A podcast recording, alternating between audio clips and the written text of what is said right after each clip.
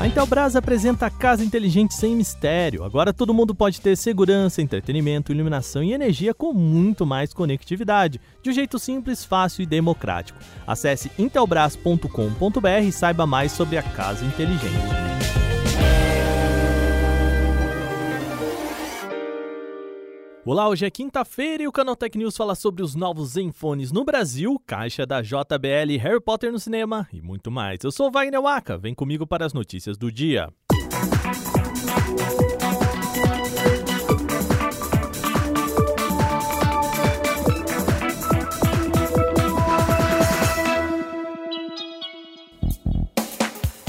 Asus trouxe para o Brasil nesta quinta-feira os dois modelos da linha Zenfone 8 com o modelo padrão, além do Zenfone 8 Flip.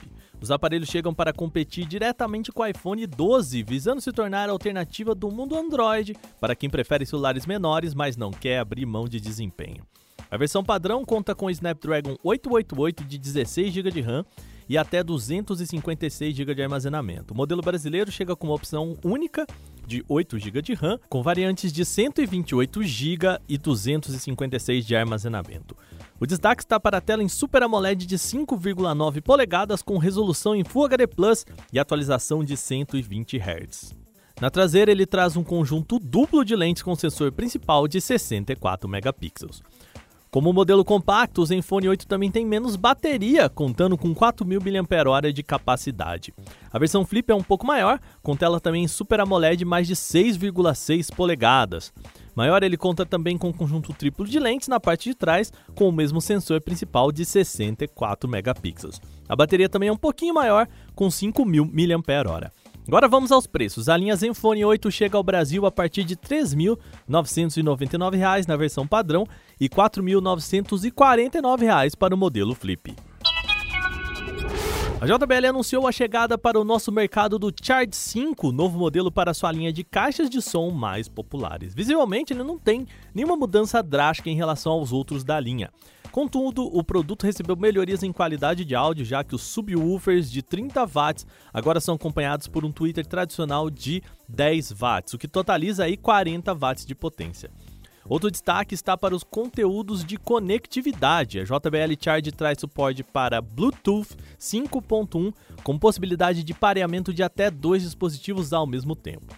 Além disso, a tecnologia JBL Party Boost permite que a caixa de som funcione como um sistema estéreo caso emparelhada com outro produto compatível da marca. O Charge 5 tem certificação para suportar imersão em água em até um metro, além de ocasionais acidentes próximos a piscinas e situações semelhantes. O produto já está disponível no site oficial da JBL em opções de cores azul, vermelho e preto e ele é vendido por R$ 1.299, o mesmo preço sugerido para a versão anterior da caixa de som.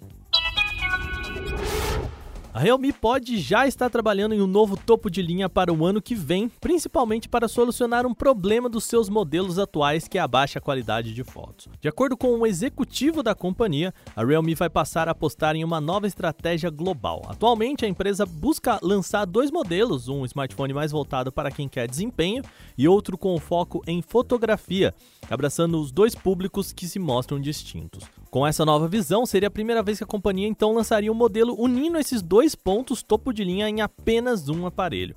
De acordo com esse mesmo executivo, a proposta é que esse dispositivo ainda não revelado custe algo em torno de 5 mil yuans, o que daria aproximadamente R$ 4.400.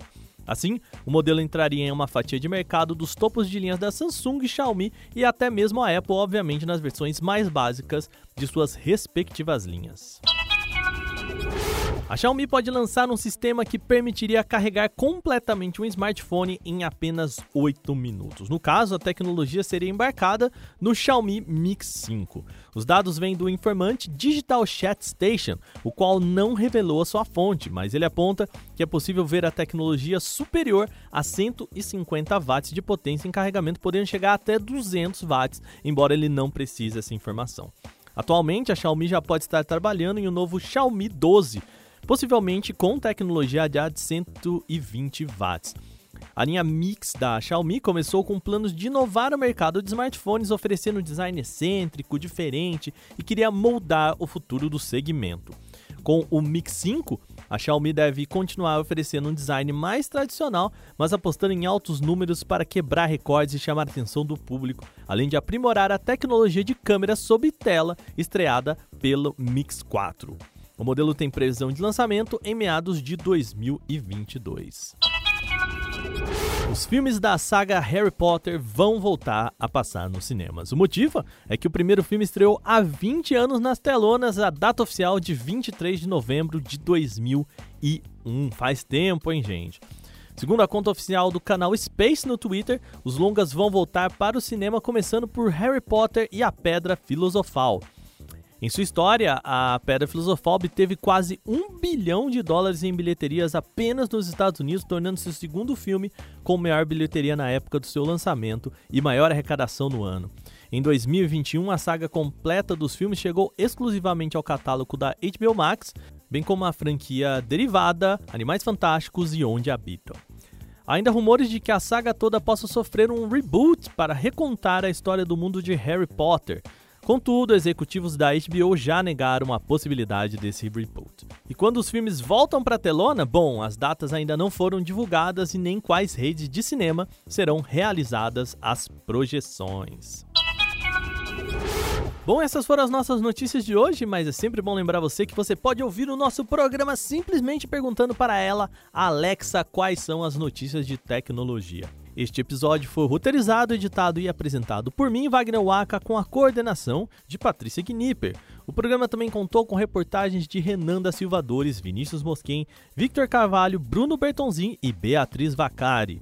A revisão de áudio é dela, é Mari Capetinga. Agora a gente vai ficando por aqui nesta quinta-feira. Amanhã tem mais Canal Tech News em podcast. Até lá!